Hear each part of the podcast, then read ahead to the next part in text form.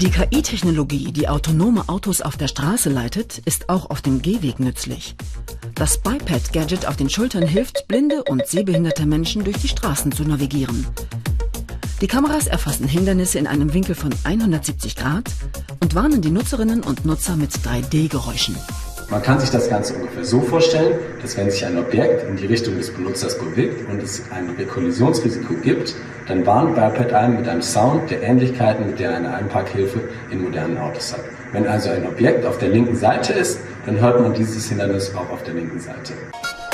Die Geräusche zeigen an, wo genau das Hindernis ist.